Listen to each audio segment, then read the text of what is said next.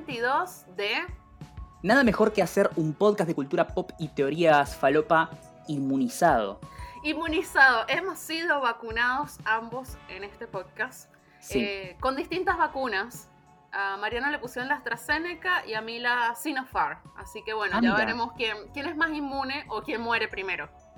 Sí, o quién la pasa peor con los efectos secundarios. Yo te digo la verdad que para los relatos de horror que leí en Twitter, siento que esquivé una bala. Sí, eh, la AstraZeneca es muy famosa, o sea, todos están tipo, te dejas roto tres días, horrible, sobreviví a la AstraZeneca. La Sinopharm no tiene efectos secundarios. Yo, tipo, yo estaba preparada para lo peor, Sí, pero de verdad nada.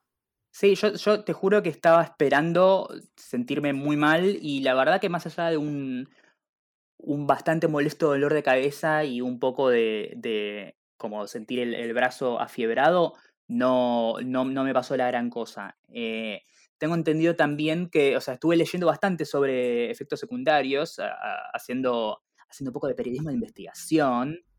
Eh, me, me metí a buscar cosas sobre los efectos secundarios de las vacunas y aparentemente tiene que ver un poco con la edad. Cuanto Ah, más sí. joven sos, Sí, más fuerte te pega. sí, Por lo tanto, Jess, sí. o sea, vos, vos ya, vos ya hace rato que te dieron tu diploma, pero por fin yo puedo confirmar que ya no soy más joven. Eres un viejo. Sí, Sí, qué bueno.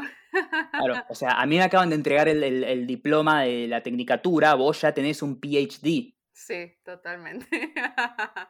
bueno, afortunados de, de que nos vacunamos. eh, finalmente pensé que me iba a tocar más tarde.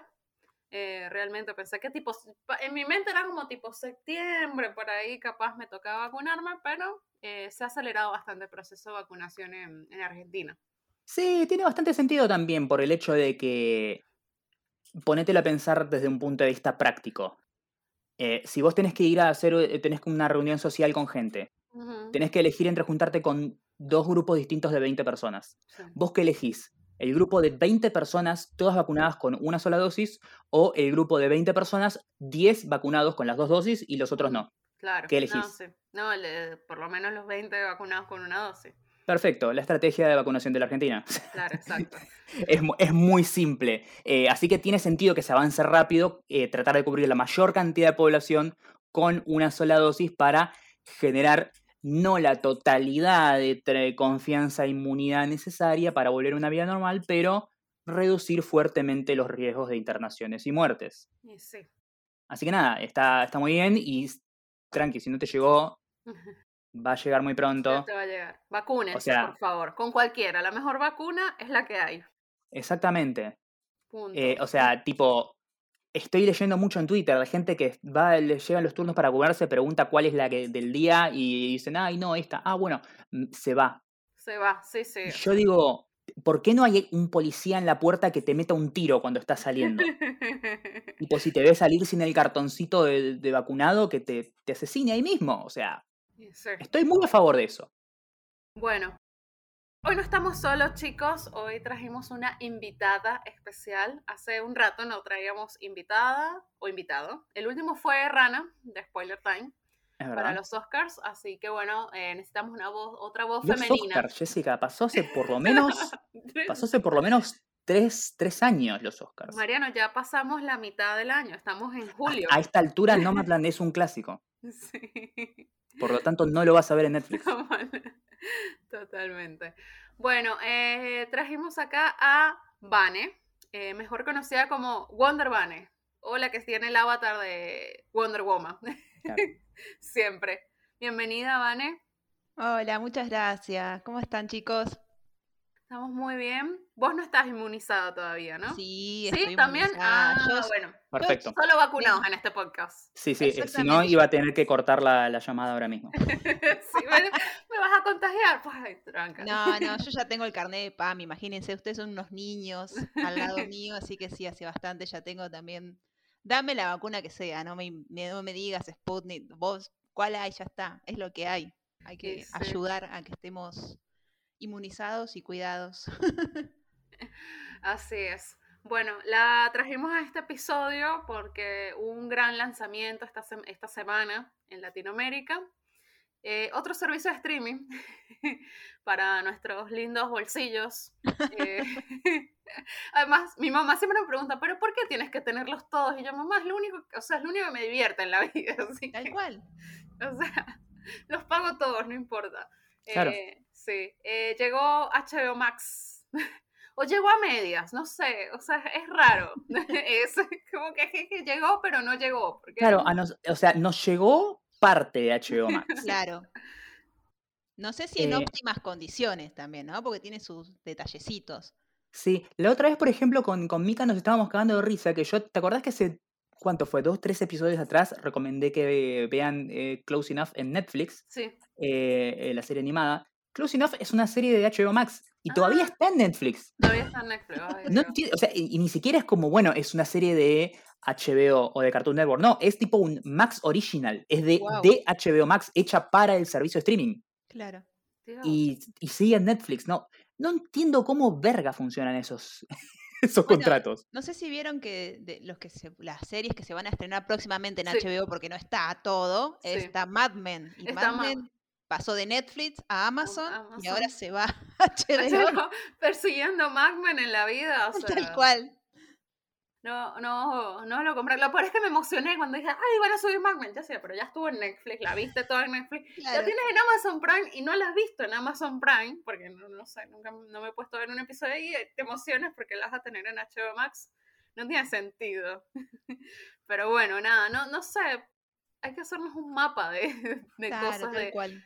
Va a dejar de estar disponible esto para estar disponible después en la otra. O sea, es como cuando pasaban la- las películas que primero las estrenaban en HBO y después cuando pasaba más tiempo iba, a, no sé, a TNT y después cuando pasaban tres años iba a Fox y, y así. Bueno, algo Me así. acuerdo que, que existía una herramienta con esa función. Era un, un sitio llamado Donde lo veo, que te mostraba eh, exactamente en qué servicio de streaming o en qué canal, en qué lugar podías encontrar determinada cosa de película. No sé si sigue funcionando a esta altura, No eh, pero era, era bastante útil en su Claro. momento. También está Just, Just Watch, creo. Mm, Que Sí. ahí pones y te tira más o menos dónde lo podés conseguir. Baby, no sé, a ver, ¿dónde lo veo? La estoy buscando acá en este momento a ver si todavía sigue. Lo demostramos a sigue. vivo. Sigue existiendo. Mm, no. ah, sí, sí, todavía existe. Es, es Ah, una, perfecto. sí, es una aplicación. Habría que bajarla y, y- y ponerse a ver. Porque sí, muchas veces pasa que, tipo, o sea, no- quieres ver algo exactamente y no sabes dónde, dónde está. Bueno, están todas las de Harry Potter en, Sí. ahora en HBO Max, que estuvieron en Netflix bastante tiempo. Pero bueno, eso, eso es de ellos. eh, así que, que ahora están ahí para que, bueno, TNT nos siga pasando el maratón de Harry Potter todo el día. O sea, basta. basta, chicos. Está el especial de Friends, eh, el cual ya todos vimos por torre. Claro. Digo, chicos, o sea, me emocionó menos. Si, si HBO Max lo hubiesen lanzado el día que salió el especial de Friends, o sea, Explotaba. hubiese- explotaba, o- explotaba de exitoso. Pero O ahora sea, no, como- no hubieras podido entrar. Exacto. Pero ahora fue como medio. El lanzamiento fue bastante. eh, no, no quiero ofender a la gente que hace PR de nada de, de HBO. No, Max, Jessica, por favor, que conseguimos el contacto No. hace tres días. Yo los quiero, pero, pero me pareció como medio, o sea, comparado con el de Disney Plus, es, fue medio pelo, no sé por ¿Vos decís, ¿Vos decís que le pagaron a pocos influencers para Sí. hablar de eso? Sí, yo creo que le pagaron a pocos, creo que Sí, le... tendrían que haber regalado más tacitas. Más Más- tacitas. Más capitas, más capas. Sí, de luces también. No sé. Wow, de verdad que eso me motivó, o sea, yo vi que Agustín M tenía una taza de HBO Max y dije, listo, tengo que tener HBO Max. ya. No, no había considerado, no había considerado hasta el momento eh, que en algún eh, punto querría volver a ver Game of Thrones, The Wire o de Sopranos, o no sé, la filmografía de Kubrick, pero de golpe vi que estaban mandando esas cajas tan hermosas con lucecitas de colores y dije, ¿sabes qué? Voy a invertir mi plata en esto. Porque esos regalos para otras personas se ven muy lindos. No, muy lindo. Ay. Bueno, eh, ¿qué fue lo primero que vieron en HBO Max? Eh, lo primero que vi, va, porque la estaba mirando, Veneno. Ah, no sé si la Veneno. vieron. Sí. Le han recomendado bastante. No sé si es una serie que me llama así la atención. Eh, ¿te, gusta, ¿Te gusta la serie? Sí, está buena, trata de. Está como inspirada en un caso real de una mina trans, de alguien trans, y te muestra, digamos, es la típica que va y viene del pasado al futuro, cuando era chico, después Mm, cuando hace toda la transformación, Ah. ahora cuando ya es más grande. eh, está buena, está buena. Fue lo primero que lo puse. Y después, obviamente, navegué un montón y la típica, mi lista, mi lista, mi lista. Ya la voy a ver, Sí. ya la voy a ver. Yo no hago listas, ¿pueden creerlo? No sé, Sí. no, no, no soy así de hacer listas. Eh, ¿Vos, Mariano, qué fue lo primero que miraste? Yo todavía no, No. no, le, hice- no le puse play a nada en Ah. HBO Max, pero lo que, navegando. Claro, lo que hice fue peinar el catálogo de punta a punta para ver qué hay, qué no, qué falta. Eh, hace poco en redes subieron que hay varias cosas que las van a ir subiendo a lo largo del mes.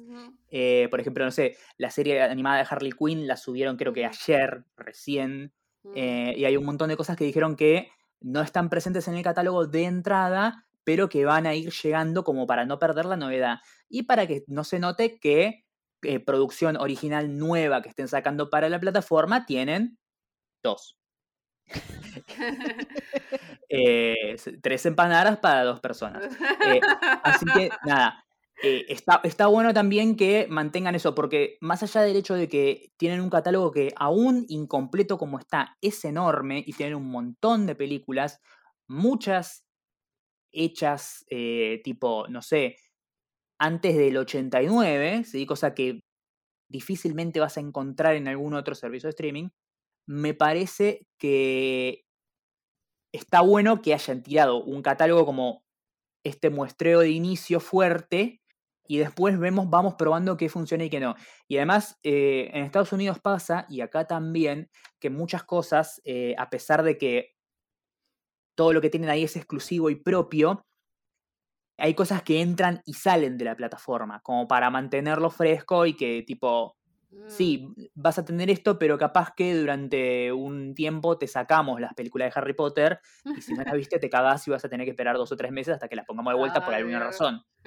Eh, que es algo como, no sé si, no sé si tiene sentido a esta altura, porque eso es algo que, que siempre fue como punta de lanza de servicio de streaming, pero de Netflix, porque fue el primer y por mucho tiempo el único servicio de streaming, porque Netflix trabajaba como con lo que se conoce como third party, ¿sí? con Claro. cosas que no eran suyas y que licenciaba. Las Claro. series de Fox, las películas de Warner, eh, las cosas de Disney, etcétera, que las conseguía por contratos de tanto tiempo, seis meses, un par de años o el tiempo que fuera, en Netflix y después se iba y después entraban otras y después volvían las anteriores y así. Eh, y por eso siempre parecía que Netflix tenía un catálogo fresco de cosas porque había muchas cosas que iban y venían. Sí. Eh, yo me acuerdo que en Netflix vi, en dos momentos distintos, vi Baby Driver Mm, y la vi tipo, la, la vi una vez y después la segunda vez la quise ver y no estaba y a los como cinco o seis meses volvió a aparecer y la vi como para sacarme las ganas de aquella vez que la quise ver y no pude. Claro, funcionaba así y es- y estaba bueno. Yo lo primero Claro, que... pero ahora, como estos servicios de streaming tienen su, su propia cosa y sus derechos son permanentes, siempre suyos, no entiendo por qué las cosas no están siempre disponibles. Claro, es, es de ellos, o sea, no tienen que estar licenciando nada. Claro, tal Claro. cual. Pero es que si no se ven, a- se ven obligados a producir contenido a lo pavote. Que, y no sé si es algo que, que tienen todavía muy aceitado las otras empresas que como, eh, como Netflix, pues. Eh, Claro. Sí. Netflix tardó un montón de tiempo en decir, bueno, vamos a empezar a hacer contenido.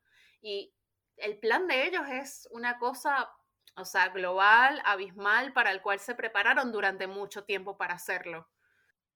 Y acá están como, Sí, deberíamos Pero- hacer contenido, pero... pero también Ted Sarandos va caminando por la calle, Sí. se encuentra una maceta rota y meada por un perro, y la agarra, levanta el piso, le pone el sellito de la N y te la manda ahí como primera en recomendaciones de Claro. Historias de mujeres empoderadas o lo que mierda sea, y es como, ¿en esto estás gastando la plata?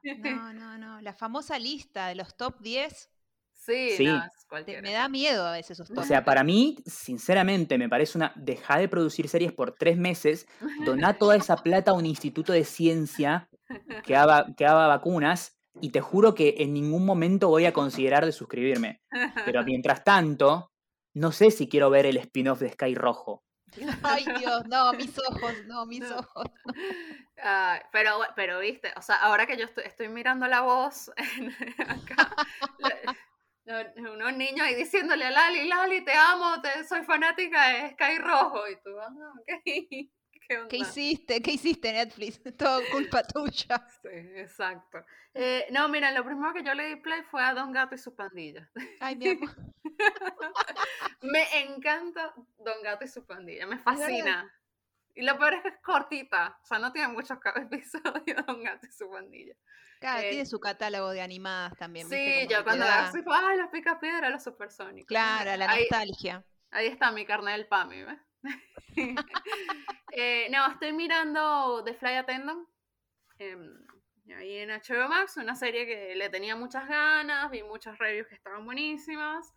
No, no la he terminado en tres episodios, pero la verdad es que no me gusta tanto, de verdad, que, que la serie...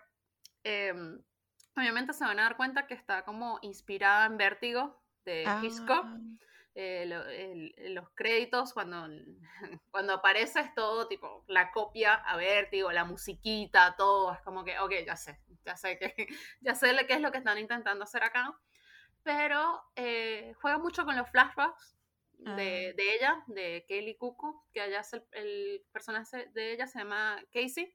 Ella es una, bueno, vamos a ver, es una hermosa, ¿no? Eh, asistente de vuelo, como le dicen ahora, ¿no? De Fly Attendant, que es borracha, ¿no? o sea, ella viaja por el mundo y se emborracha. O sea, es como su vida, ¿no? Que está buenísimo, te puedes emborrachar en muchos bares de muchos países, demasiado cool. Yo como que, ¿por qué no fui asistente de vuelo? Esa era tu vocación. Esa era mi vocación. Eh, eh, bueno, ella coquetea con un pasajero, ¿no? Que tenía la ma- o sea, esas cosas no le pasan a uno, ¿no? Bueno, viajaba en primera clase, obviamente, sale, le invita, no sé qué. Eh, tenía, tenía un Aston Martin, el auto del tipo tranqui, se van de joda por Bangkok, por Singapur, no sé qué. Cogen todo el tema, se emborrachan, bla, se despierta, el tipo está muerto al lado. Punto. Ahí empiezan los créditos donde, bueno, ahí ya se, not, ya se sabe cuál es el tono de la, de la serie, eh, que como les conté era esto tipo Hitchcock, tipo vértigo, y dices, uh, ¿qué carajo pasó? El tema acá, y lo que a mí me molesta de la serie, y si alguno ya la vio, que nos esté escuchando ahora, o sea que ustedes no, estoy tratando de spoilear lo menos posible, pero bueno, esto, son, esto pasa en los primeros 10, 15 minutos de la serie. Ah, ok. Eh, después empiezan a jugar con los flashbacks, porque ella obviamente no se acuerda, porque el tipo estaba muerto al lado, y empieza a usar un recurso, primero recurso del flashback, y después el de hablar sola. Y eso no me gusta. Tipo Fleabag. Sí, no, ni siquiera. O sea, ella está Ah. como loca, como que no sé, no sé, y como que sale fuera de sí, se empieza a preguntar y a responderse las cosas ella misma. Y, y yo, y, y digo, ¿es necesario? O sea, ¿por qué tiene que hablar con ella misma? O sea, yo entiendo que me tienes que dar esa información, pero esa información, o sea, en guion, debería ser llamando a una persona, Claro. escribiendo, ¿sabes? Hay, hay otras formas para pasar la información a- al espectador de, que poner al, al personaje a hablar solo. Eh, entonces, y lo abusan, lo abu- hacen mucho abuso de eso. Eh, igual te quedas prendido a la serie porque, bueno, quieres saber qué carajo fue lo que pasó y demás, y, y mucho a la infancia de ella porque es alcohólica, bla. Pero me parece que, que abusan un poco de eso. No sé, yo digo que la miren, después me cuentan, Luego usted dice, no, ya sé que está buenísima, está increíble, pero a mí, no sé, me, me genera como, digo, "Mm, podría ser mejor. ¿Cuántos episodios son? Son ocho. Ah, ok. Yo llevo tres, así que por eso no digo, ay, no, es horrible, no digo, bueno, a mí eso no me gusta, me parece que está mal usado, pero bueno, nada, eh, la voy a seguir viendo. Ok. Esa fue mi review de Fly Attendant. Tenemos otra invitada acá, una enviada especial, porque bueno, en, en este podcast hablamos de cine, series y a veces también hablamos de, de videojuegos. Claro. Eh, Pero no somos especialistas ni expertos. Igual, siendo sinceros, tampoco somos especialistas ni expertos en cine y series, y sin embargo tenemos un podcast. bienvenidos al mundo en el 2021.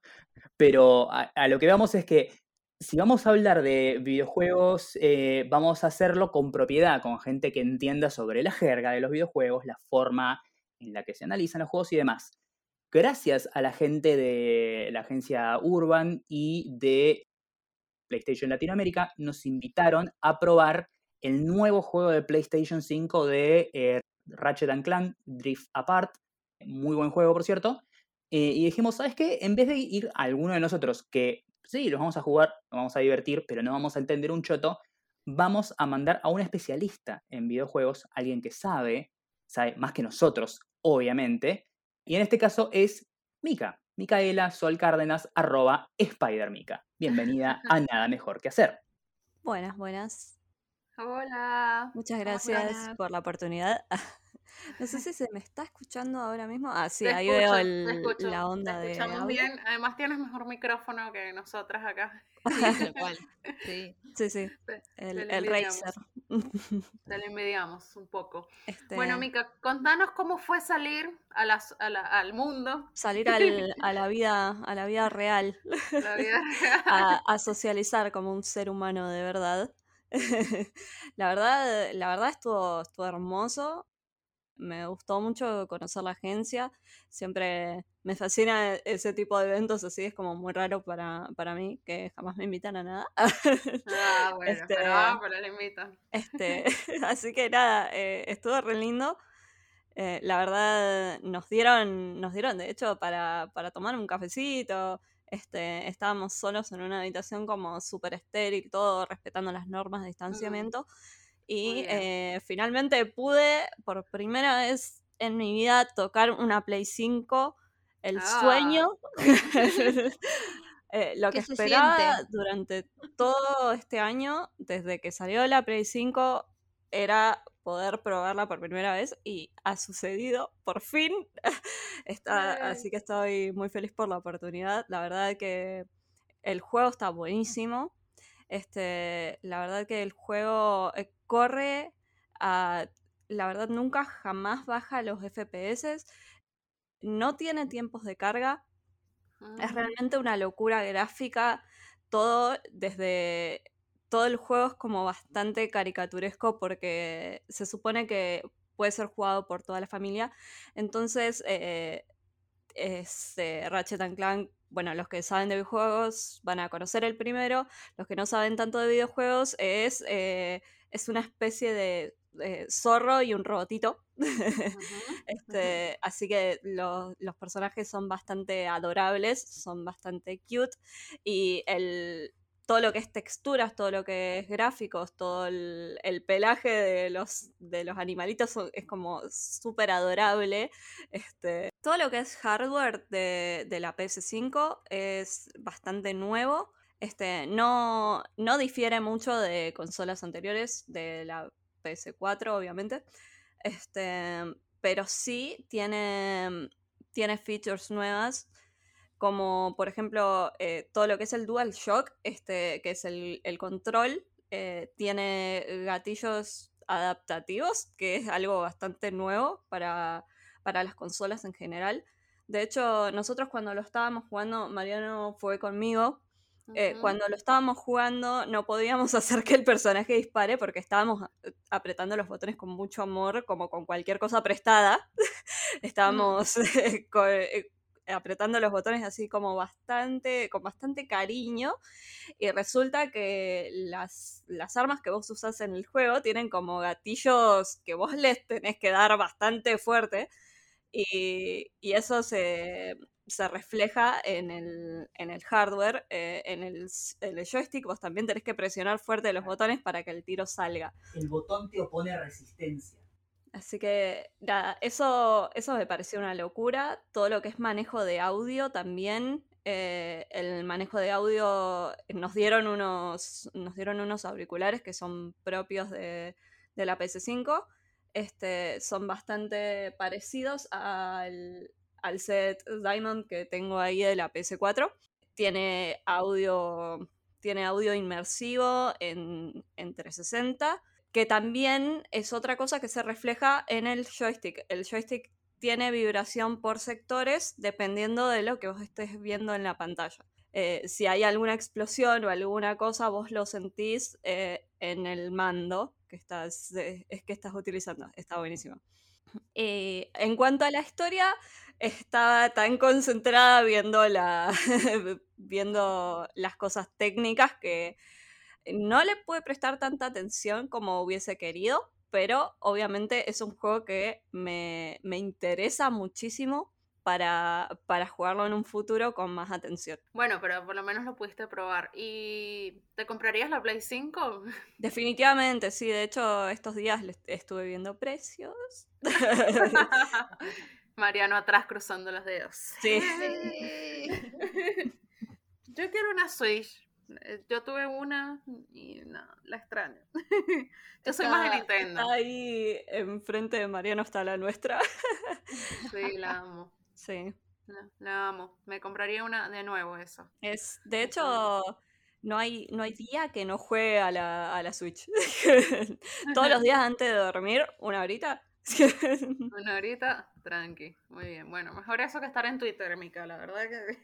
un, segundo. Eh, ya, ya que estás acá, eh, contale, y hablamos de la Switch, contale lo que pasó cuando jugamos Alarms. Ah, eh, lo de que, sí. que nos dolieron los brazos por todo el, todo el día. este, si jugaste Alarms, que son como, son como personajitos que tienen los brazos muy largos y vos tenés que boxear con, con los Joy-Cons, pero tenés que hacer el, movimiento con los brazos como si estuvieras boxeando en la vida real. y estábamos tan manijas del juego, Mariano y yo, que le subimos la dificultad y estuvimos, estuvimos peleando con el mismo jefe como una hora y al otro día no podíamos ni mover los brazos. no, estuvo terrible. Bueno, nada, hicieron ejercicio por lo menos. Hicimos, sí, hicimos ejercicio que es fundamental en la pandemia. Se ahorraron el gym, está bien. Bueno, gracias Mica por, por ir. Serás nuestra enviada especial cuando vuelvan más eventos también así. gracias a ustedes. Un día. Así que bueno, beso. Bye. Beso. ¿Seguimos con qué cosas hicimos en la semana, Jess? Sí, qué cosas hicimos en la semana o en estas semanas. Eh, se estrenó Luca de Disney. Eh, creo que todos la vimos, ¿no? Mariano, ¿vos la viste al final? No, todavía no la vi. ¿No viste loca todavía? No, eh, todavía no la vi. Eh, ¿Qué dos meses tarde a, Soul, así que creo que ah. dentro, de, dentro de dos o tres semanas podré ver Luca. eh, yo la vi el fin de que la estrenaron. Eh, me gustó, me gustó bastante. está divertida, con un mensaje eh, bastante sencillo, bonito, humano, o sea, no esas cosas complicadas como intensamente o soul, que, ay, bueno, tienes que ser todo un filósofo para, para entender qué carajo te están diciendo, pero que un mensaje sobre la amistad, ¿no? Sobre creer en ti, sobre mostrar quién sos. Eh, eso está bueno. Me, me, gustó y me gustó que fuera también basada en otra, en un país distinto. ¿no? Siempre esas cosas se, se agradecen y mostrar la cultura también de una forma respetuosa, ¿no? Como hicieron con, con Coco, por ejemplo, que, me parece que, que va por, por ese camino. ¿A vos, Vane? A mí me encantó, me re gustó. La verdad que me pareció muy linda. Eh, una historia sencilla. Me... Viste que había mucha gente que en su momento cuando salió Soul decían, viste, como que Pixar se estaba olvidando de los niños, con Soul, con Unidos, qué sé yo. Y la verdad que es una historia tranqui y emotiva, porque Pixar siempre, viste, alguna lágrima se te escapa. Por lo menos a mí siempre termino moqueando de alguna manera. Me pareció muy linda, me pareció la verdad que es linda y eh, el director decía que está medio basado en, él porque él sus vacaciones lo pasaba en ese pueblito, su amigo se, se llama Alberto, entonces como que tiene esa cosa media de inspirar en hechos reales, vamos a decir, y es linda, es muy linda. Sí, y obviamente querés comer pasta, ¿no? Pasta, Vespa. Sí. no, bueno, es un anuncio de Vespa, o sea. Obvio. ok, o sea, tipo, esta, esta publinota estamos viendo en este momento un comercial largo de, de Vespa, parecía. Tal cual. Eh, me gustó mucho, me hubiese gustado ver más del gatito. Ah. Me hubiese gustado ver un, un poco más de eso, pero, pero está muy bien. La verdad que, que nada, me, me gustó eso. ¿Qué otra cosa estoy mirando? Ah, miré un documental, una serie documental en Netflix. ¿Ves? Uno siempre dice, uno, yo no veo nada en Netflix y terminas mirando algo viciadamente.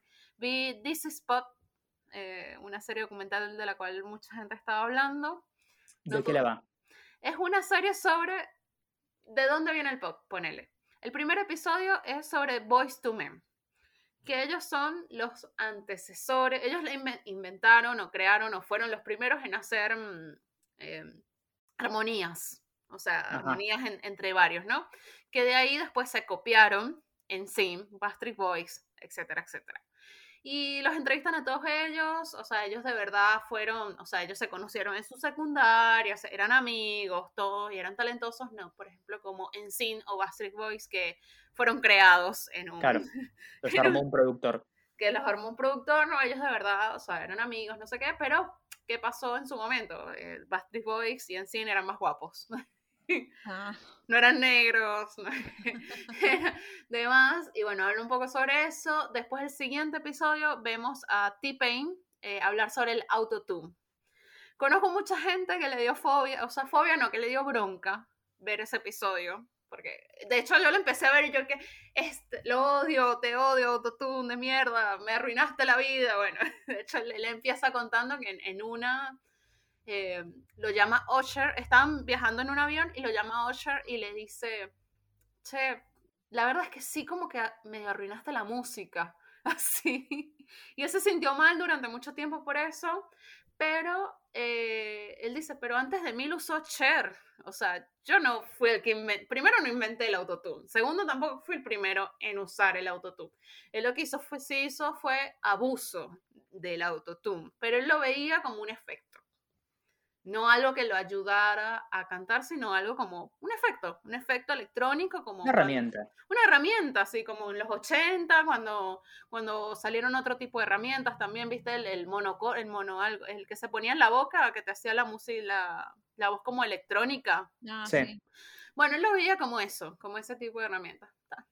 Y después el tercer episodio, que para mí es el mejor de todos, es el síndrome de Estocolmo, que es donde en, esto, en Suecia, de donde viene ABBA, por ejemplo, Roxette y todo eso, allá se producen todas las canciones, lo que es Britney Spears, Backstreet Boys. Y después en el tercero, el síndrome de Estocolmo, que eh, habla sobre ABBA, Roxette, esas bandas muy, muy famosas, y cómo los productores de allá tienen toda una industria donde han hecho grandes éxitos, todos los éxitos de Britney Spears, Backstreet Boys, Pim, etcétera, etcétera, son todos hechos en Suecia. O sea, viajan directamente a Sue- O sea, ese, ese episodio, si no, si no eres una persona muy conocedora de la música, eh, o sea, muy conocedora digo, a nivel de, bueno, me conozco todos los productores y sé que compuso todo, de verdad que ese episodio es como blow mind, o sea, te quedas así como, ¿what? Claro. Y es increíble, ¿verdad? Porque, y, y la razón por la cual mucha gente no lo sabe es porque los suez- suecos son muy humildes con su trabajo. Tienen 80 Grammys en la pared, pero ellos no andan diciendo que tienen 80 Grammys en la pared. Y es parte de la cultura de Wow. ellos eh, hacer eso. Así, después se pierde un poco, hay un capítulo del Britpop, la competencia Oasis versus Blur, hay un episodio sobre los festivales, pero después se vuelve un poco aburrido. Pero por lo menos ver los primeros cuatro está buenísimo, son ocho. Así que yo me lo vi todo en un fin de porque estaba reservada. Viéndole que "Ah, necesito más, me encanta la música, me fascina, me, me, me divierte un montón. Entonces, nada, me, me se ve mucho con el, con el documental. Así que nada, estuve mirando eso. A ver, ¿vos, Mariano? Estuve mirando cosas también eh, como en casa. Estuve viendo la cuarta temporada de una serie animada de Netflix que me gusta mucho, que es. Castlevania. Una serie animada se maravillosa. sí. Me gusta un montón. Está basada en una saga de videojuegos, pero está como reinventada la historia. Eh, es excelente. Eh, esta cuarta temporada es como la temporada final de la historia, pero no es el final de la serie, sino como que es el final de la historia de los protagonistas de esta versión de Castlevania y que ahora van a ser como, una, como un spin-off, digamos, que sería tipo Castlevania 2 en otro tiempo con otros personajes distintos. está muy buena. Si no la empezaron a ver, véanla, son cuatro temporadas, cada temporada tiene entre 8 y 10 capítulos que son cortitos y se ven increíbles. Después, por otro lado, no es para ver con, con chicos, claramente. Después, eh, por otro lado, estuve, arranqué hace poquito la segunda temporada de otra, no, sé si decirla como una serie, sino que sería como la colección de cortos animados de Love, Death Mm. and Robots.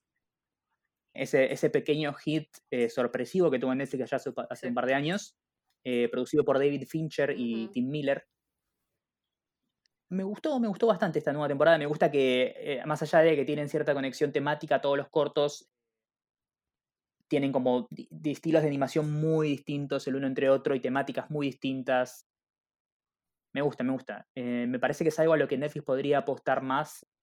Tal vez no, no encorsetarlo tanto en las temáticas del famoso tipo Love, Death and Robots, sino como permitirle a los distintos estudios de animación, a los distintos creadores, como innovar y hacer cosas que vayan más allá de, de eso. Eh, miré, está muy bueno. Eh, deberías verlo, porque además son, bueno. son, son episodios cortos, son episodios que duran entre cortos. 12 y 15 minutos. ¿eh? Sí. Por otro lado, quiero comentar que volvieron los cines a la Sí. Argentina finalmente. Vamos. Por segunda vez volvieron a abrir los, los cines después de las eh, restricciones. Y eh, pude arrancar, la- me parece rarísimo porque tipo, vuelven los cines principio, la- la- al principio de la pandemia y lo primero que veo es Tenet en IMAX. Es como, ok, Wow. tipo, cosas que son tipo experiencia cinematográfica irreemplazable, ¿viste? Tipo, algo que si ves en la pantalla de, de la compu de tu casa no tiene gracia. Claro. Y ahora voy, vuelven de vuelta a los cines y la primera película que hay para, para ver en función de prensa es Rápido y Furioso 9. Es rarísimo. Pero nada, sí, también, cosas que son tipo grandes espectáculos eh, pochocleros que sí, podés verlo en tu casa como, como ves un capítulo de The Killing, pero tiene, tiene otro feel si, si lo ves eh, en un cine con amigos y pochoclo y gente eh, reaccionando como, como una gran experiencia colectiva, como es eh, el hecho de ir al cine. Nada, Rápido y Furioso 9, ¿qué más te puedo decir? Nunca he visto una, Mariano. Es- ¿Viste, viste el nivel de falopa de, de la última, Rápido y Furioso? La que eh, en un momento la roca agarra un misil que está yendo por el medio de- del hielo, creo que no sé si es en Rusia, en Siberia, Sí, sí, y sí. lo, lo agarra así con la mano y lo empuja para que vaya hacia un submarino nuclear y lo hace estallar mientras los autos saltan por arriba. Bueno, imagínate ese nivel de falopa, pero ahora van al espacio. Yo no puedo creer esto. Sí, Dios. No. sí. Mandan un auto al espacio. no. Chupala y más. Nada, y lo que tiene también es que lo que, eh, más allá del hecho de que sí, todas estas películas me parecen una gran pelotudez, pero una pelotudez divertida, es que ya ahora siento que, primero, no se toman en serio a sí mismas, eso ya desde hace un montón, y me encanta porque odio las películas que son una pelotudez y se toman demasiado en serio a sí mismas y se creen que son, son dramáticas y son importantes y eso y es como, esta película la está viendo un gordo en calzones sentado en el sillón de cuerina de su casa. Sí, Calmate, Zack Snyder. Sin embargo, veo Rápido y Furioso y veo como esta película ya no solamente no se toma en serio a sí misma, sino que además como que ya trasciende la parodia porque se está, se está yendo al carajo y además ya los mismos protagonistas de la película, los mismos eh, personajes, se cagan de risa de lo zarpado, loco y completo y totalmente irreverente que es eh, lo que están haciendo. O en un momento le dicen, no, pero si le pegamos un jet de cohete a, una, a un auto, y re- tipo, el auto puede ir como un cohete, solo es- tiene que ver con respetar las leyes de la física. Y el otro como, ¿cuándo respetamos las leyes de la física nosotros, viste? Eso es algo que a mí me encanta. Cuando ya algo se vuelve tan loco, pero a la vez autoconsciente, es Deadpool. Y a Ah, mí bueno. Deadpool me encanta. Claro. Eh, así que nada, Rápido y Furioso 9, un cago de risa. Eh, si querés ir a ver algo como para comer pochoclos, tomar gaseosa y cagarte de risa con amigos, probablemente la vayas a disfrutar. Eh, si estás esperando algo que, que te haga pensar o te haga tipo charlar y debatir después de la película, Y si lo que, las, las palabras que querés decir son más que ¡Wow! ¿Viste? Zarpado. Bueno, probablemente no sea la película para vos. Pero si querés, si querés pasarla bien, está más que bien. Bien. Bueno, bien. Eh, hablando de experiencias colectivas que volvieron y como cosa rara, Fue, un recital. Fue un recital, mira vos. Wow. en tiempos de pandemia. Sí, es muy loco eh, conceptualmente porque yo no, no podía como graficarlo en mi mente. Un recital de rock eh, en tiempos de pandemia en un teatro. Fui, a, fui con, con Mika, a quien recién escuchamos. eh, fuimos a ver a. Masacre, una de sus bandas favoritas, que a mí también me gusta mucho, por cierto. y nada, fue en el, en el Teatro Coliseo, ahí cerca en el, el microcentro porteño. Em, originalmente iba a ser un show en, en un lugar abierto, con tipo con pequeñas burbujas de, de mesas con distanciamiento social, y en el medio cayeron las nuevas restricciones, se pospuso y ahora se hizo de vuelta en, el, en este teatro con una capacidad de aforo y los asientos numerados como para que vos estés acá y la gente de la otra esté allá y haya distancia y eso. Eh, estuvo buenísimo, muy buena acústica, muy buena banda, muy buenos temas. La experiencia la sentí rara, porque es como tipo, era un público que era muy enérgico y que claramente eh, estaba... eh, Contenido.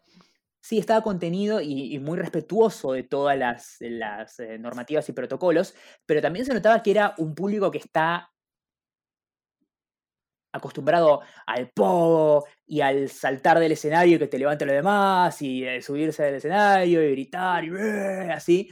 y, y sin embargo, se portaron lo más bien y nada, si, si en algún momento les, les cruza por la cabeza irse a un recital, por más pesada que sea la banda, yo creo que, yo creo que es un, es un buen plan.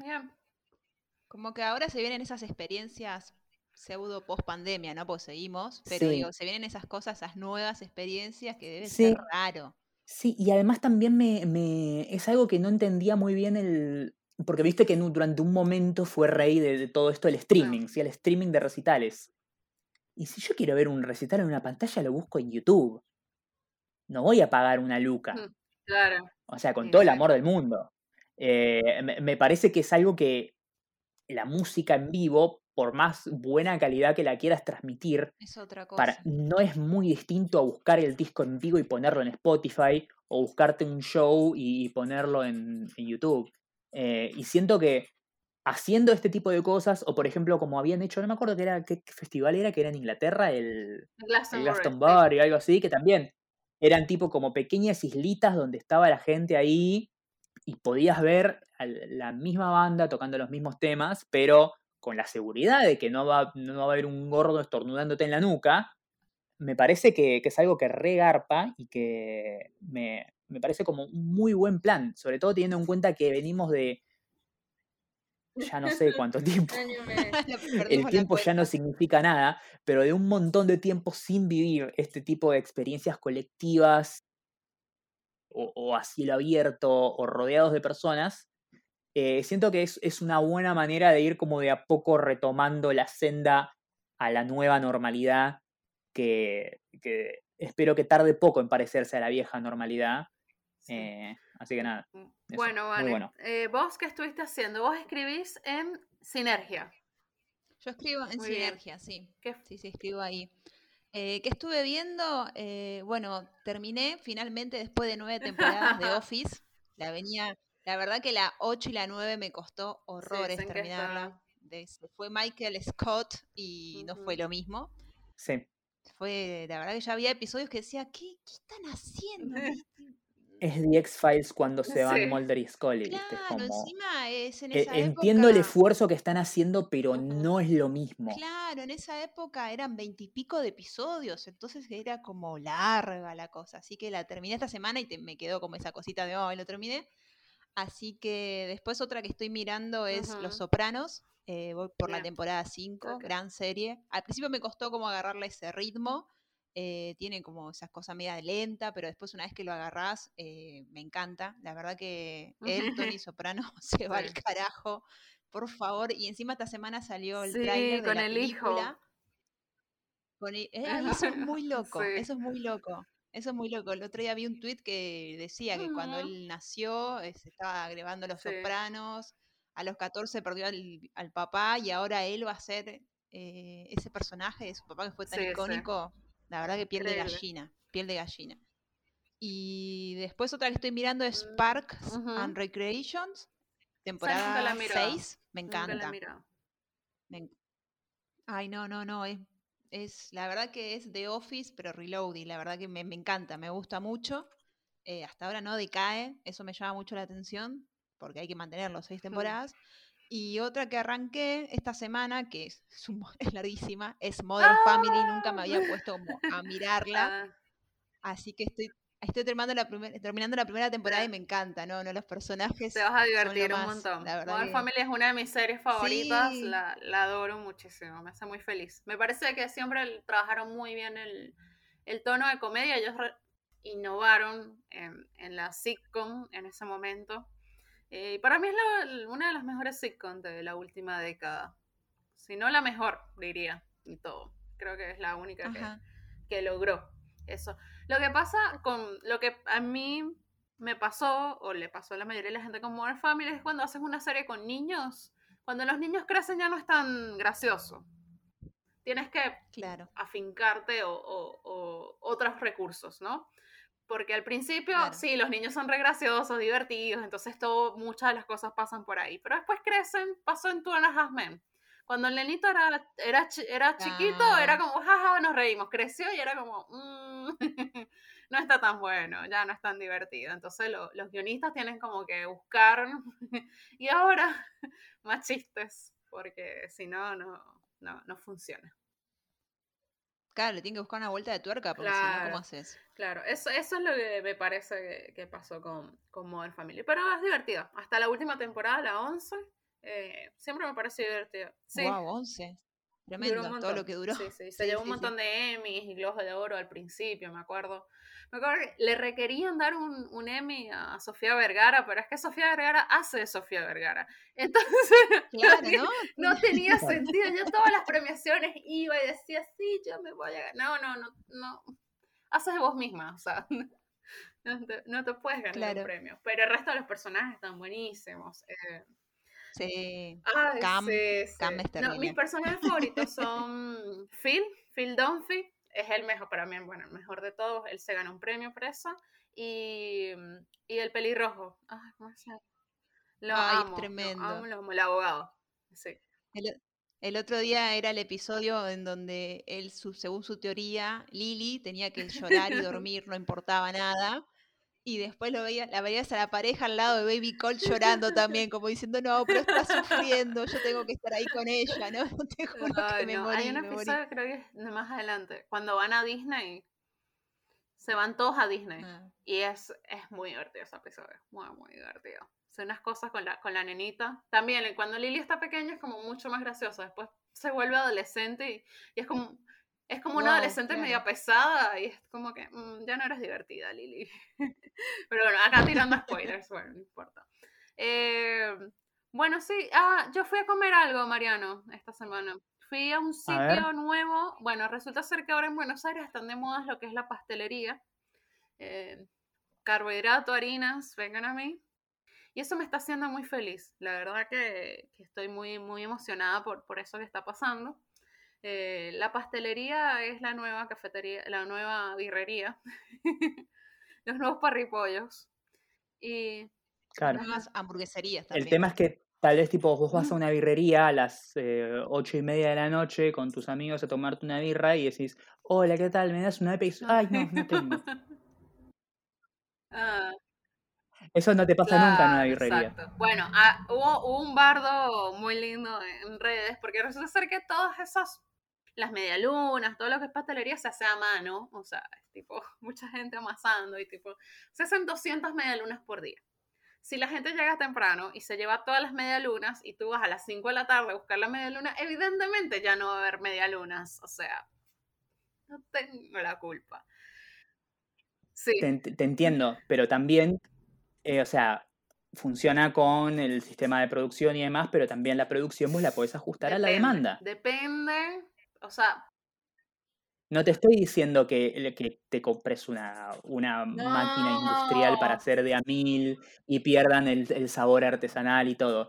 Te pido que si tu, tu único you had one job, ¿sí? hacer cosas para desayunos y meriendas, que haya para el desayuno y Sí, haya para la merienda. hay- Si no puedes hacer una segunda horneada, hace no, mínimo no, hay 50 algunos más. que se hacen dos horneadas. O si no, o si no, cerrá y ponete un videoclub, que es igual de obsoleto de tu coso, que yo quiero tomar un café con leche con media luna a las 5 de la tarde y no tener media lunas, no tenés Parate razón de existir. Mariano, no me importa.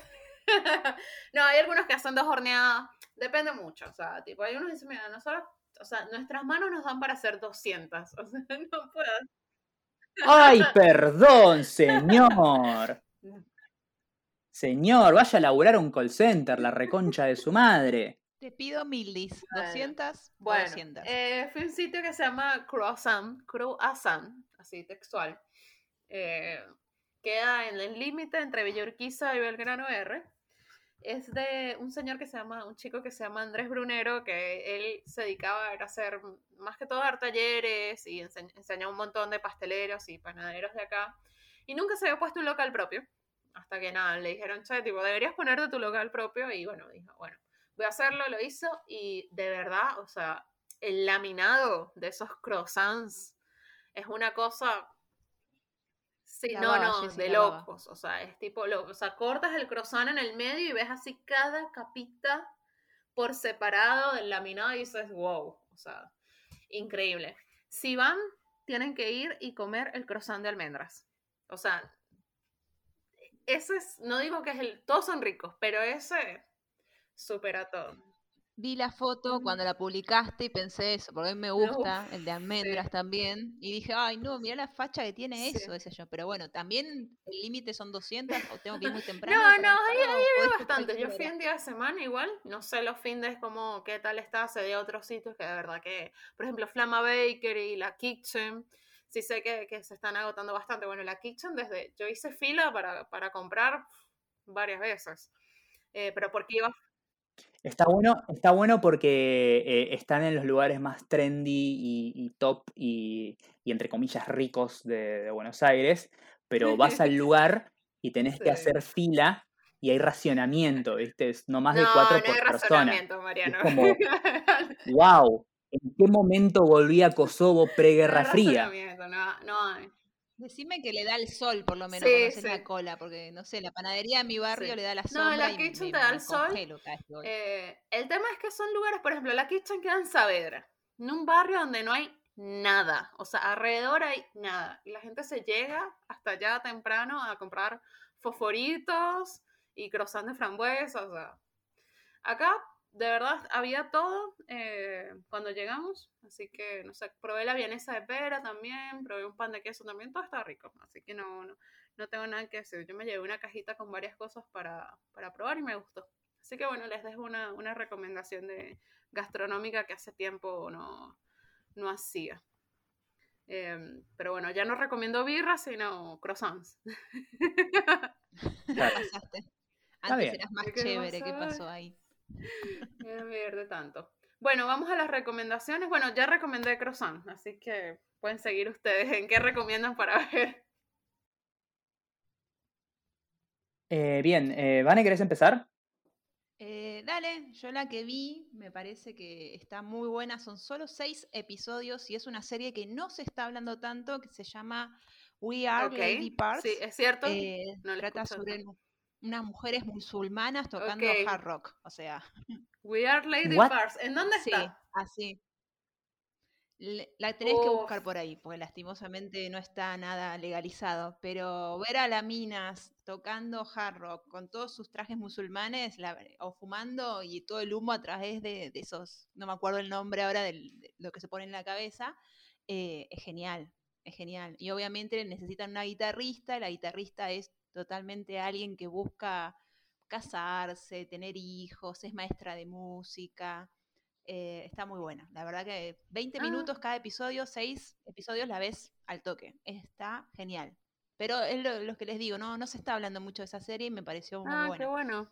Yo no, no, no la tenía, ¿viste? Yo sigo mucha gente, o sea, como sigo a tanta gente de este medio, como que hay cosas que no he visto, pero sé más o menos qué es lo que se está hablando, ¿no? Todo, por ejemplo, Porque la recomiendo, no sé. Por ejemplo, cual. The Bold Type. Me tienen, tipo, yo digo, tengo que verla, no tengo que verla, no sé si tengo que verla. Eh, sé que terminó en estos días o algo así, entonces estaban hablando de eso, pero bueno, no me llamaba la atención. Y esta que, que comentaste no, no, la, no la vi por ahí tuiteada de ningún influencer que le mandan regalos. ¿Viste? ¿Viste? que le mandan regalo. No, hay otra que se estrena la segunda temporada el 15 de julio, creo, que es eh, Yo Nunca, una de Netflix, también es media de adolescentes. Y la primera temporada, si vos veías el tráiler, era como, ah, es re de adolescentes. Pero no, va por otro lado, vas por un tema de, del duelo, es de una chica hindú que viene a Estados Unidos, entonces está el mandato de la mamá Sí. que viste que tiene que ser todo así, muy estricto, muy autoritario. Y la- la- ella y las amigas son un personaje. También súper para maratonear, creo que son ocho episodios, Ah, bien. 20 minutos. Eh, muy buena serie también esa. Que ahora se estrena la 2 y le están dando más bolas y ves ahora a los influencers que dicen, ¡ay, qué gran serie! Me encanta, es divina". Cuando antes nadie hablaba de esta serie. Dios. Bueno, Mariano, ¿cuál es tu recomendación?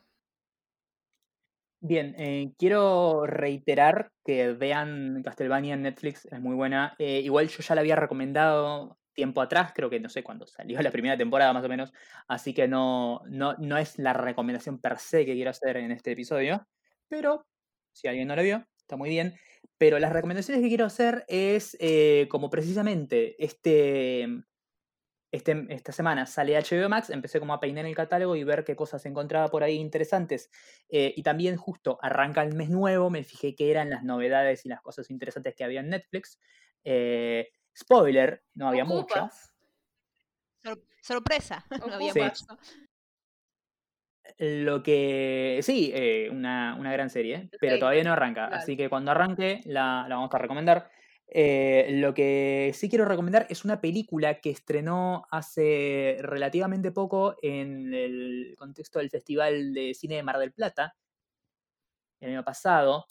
Eh, una película que me gustó mucho, que pude como sortear los inconvenientes tecnológicos de ver una película en la plataforma online de mierda esa, pero una vez que pude hacerlo, eh, me gustó muchísimo. Se llama Las. Mil y Una,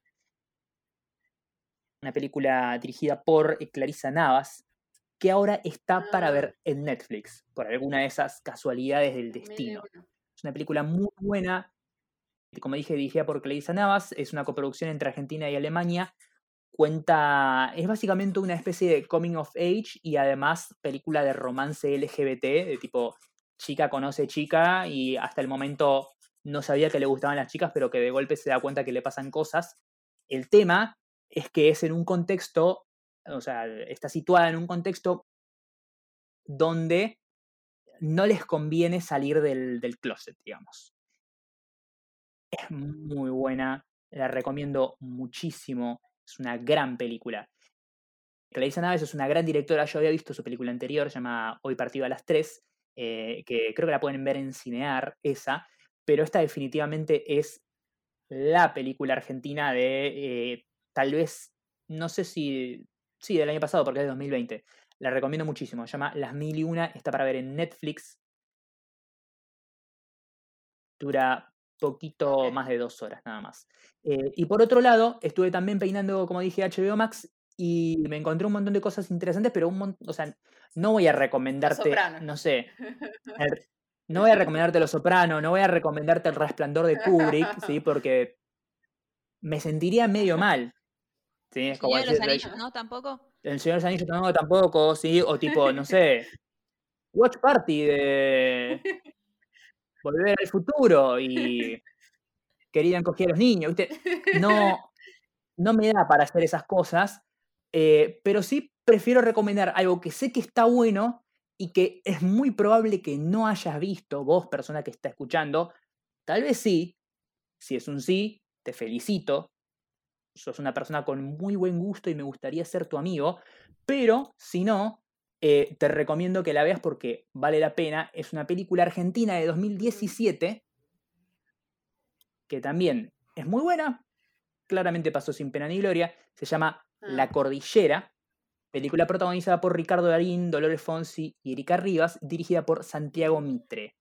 Eh, tal vez uno de los directores, eh, sí, podríamos decir recientes, porque su primera película es de 2002, que más me gustan. La Cordillera es básicamente un thriller político, una película medio de suspenso, que está situada en una cumbre de presidentes latinoamericanos en Chile, eh, y básicamente te muestra cómo la cara oculta del poder y la forma en la que se manejan los políticos entre sí. Eh, o sea, siempre cuando vemos y eh, vemos los noticieros y hablamos de, cumbres de políticos y cosas, se habla del concepto de lo que es la rosca política, de los, los, arreglos y, todas esas cosas que tienen, que se hacen, digamos, de espaldas a la prensa. Eh, y esto te lo muestra del lado de adentro. Y además, te, además no se olvida de que estas personas, más allá de con todo el poder que tengan y toda la influencia y toda la guita y lo que fuera, también son personas y, te muestran como el componente humano, como eh, en el medio de la rosca cuestiones familiares pueden hacer que eh, cosas que tienen que ver con la eh, socioeconomía o con la geopolítica se, entreveren. Es muy buena. No traten de encontrarle paralelismos, no es, no es una crítica a ningún partido político en particular, sino como a la política como, como ámbito total, pero la, la, recomiendo muchísimo. La Cordillera. Se llama de Santiago Mitre 2017, la pueden encontrar en HBO Max. Eh, así que si está en HBO Max y no tenés la app, probablemente la puedas encontrar en HBO Cable, pero si tenés HBO Cable, tenés gratis HBO Max. Sí. Ya lo, ya lo dije, señor HBO. ¿Me manda mi mantita? bueno, con la taza, tengo, con la taza, tengo una última recomendación eh, pequeña, que es un documental sí que está en Disney Plus, para salir con una recomendación de otra plataforma. Es del mismo director de Chess Table, del documental de Netflix de comida. Ah, eh, pero esta vez hizo uno eh, para Disney Plus, no sé, lo contrataron sobre un chef que se llama Wolfgang, Wolfgang, Wolfgang Pop. Es probablemente el chef más conocido del mundo antes de Gordon Ramsay, Jamie Oliver, toda esa gente no existiría al día de hoy si no fuera por este tipo. El tipo es austriaco, se fue a Estados Unidos y cambió lo que era la, gastronomía en Estados Unidos de ese momento. En Estados Unidos en los años 70 se comía pura comida congelada y procesada. Horrible, horrendo todo. Él dijo, bueno, voy a elegir ingredientes naturales, voy a hacer y cambió todo, hizo el restaurante. Ah, se me olvidó el nombre, ¿ves? Eh, ah, ya porque lo vi ayer y soy lo peor. Bueno, eh, cuestión que fue el primer chef que fue famoso, o sea, famoso que lo empezaron a. Letterman lo empezó a llevar a la tele, apareció en el programa de Marta también. Eh, Espago se llama, el, restaurante de él. ahí era donde comían todas las celebridades en los 80. O sea, tipo Tom ah, Cruise, no sé, todos, Julia Roberts, todos, Liza Minnelli, todos iban y hacían fila para, para comer ahí y los sentaba en orden de importancia. Si ya no eras famoso, ya no te, ya no te, ya no te daban mesa. Ya no te daban mesa, exacto. Eh, está muy lindo el documental. Eh, el tema de él y por qué, por ejemplo, no le hicieron su propio episodio en Chess Table es que él empezó a vender mucha comida congelada. O sea, mucho, como que se marketingó demasiado. Entonces él no logró ser un chef respetado dentro del ámbito del chef, porque él se vendió muchísimo el marketing. Pero aún así su historia es súper interesante, eh, venía de una familia muy pobre en, Austria, por ejemplo, y cómo a pesar de eso, bueno, hizo 63 restaurantes en todo el mundo, ser una marca, tener, eh, no sé, tipo Narda, viste, que tiene latitas de comida con su nombre y apellido, o sea, ese tipo de cosas el documental está lindo y como está dirigido por los de Chess Table, se te pasa súper rápido, ¿sabes? Ah, ya sé quién es. Eh, lo conozco, ¿sabes por qué? Porque estuvo en un episodio de ah, Ugly Delicious. Sí, sí, sí. Hacía el menú de los Oscars, chicos. O sea, tipo. es muy raro que mucha gente no, no, no lo conozca. Pero bueno, nada, les dejo esa última recomendación. Así sin más, se termina el episodio 122 de Nada Mejor que Hacer, un podcast de cultura pop y teoría falopa que como siempre sabes lo puedes encontrar en Spotify, Yes. Apple Podcast, Google Podcast, Stitcher, etcétera, etcétera, etcétera. Exactamente. También los puedes encontrar en redes como arroba NMQH Podcast y a mi compañera aquí presente la puedes encontrar Arroba en... Soy Dolce en Instagram y arroba la Dolce en Twitter. Soy la peor. Pero bueno, a Mariano lo pueden seguir como arroba Marian Patruco, tanto en Twitter como en Instagram. Y Vane, a vos cómo te pueden seguir, dónde te pueden leer, dónde te pueden escuchar. Bueno, escribo para Sinergia y en, en Wonder-Bane, tanto en Instagram Sí. como en Sé Twitter. que hay otras cuentas por ahí que colaboras, ¿no? A veces con Mirale. Sí, sí, sí, sí, a veces sí me piden alguna. Pero- Miralo en Disney Plus también, a veces Dale, escribir, sí. buenísimo. Bueno, un gusto, gracias, gracias, gracias por, por venir. Espero A te hayas ustedes. divertido. Y bueno, Sí, sí, la- sale en algún bien. momento esta semana. te avisamos, te avisamos. Genial. Buenísimo. Obvio. Entonces, nos escuchamos. la próxima. ¡Chao!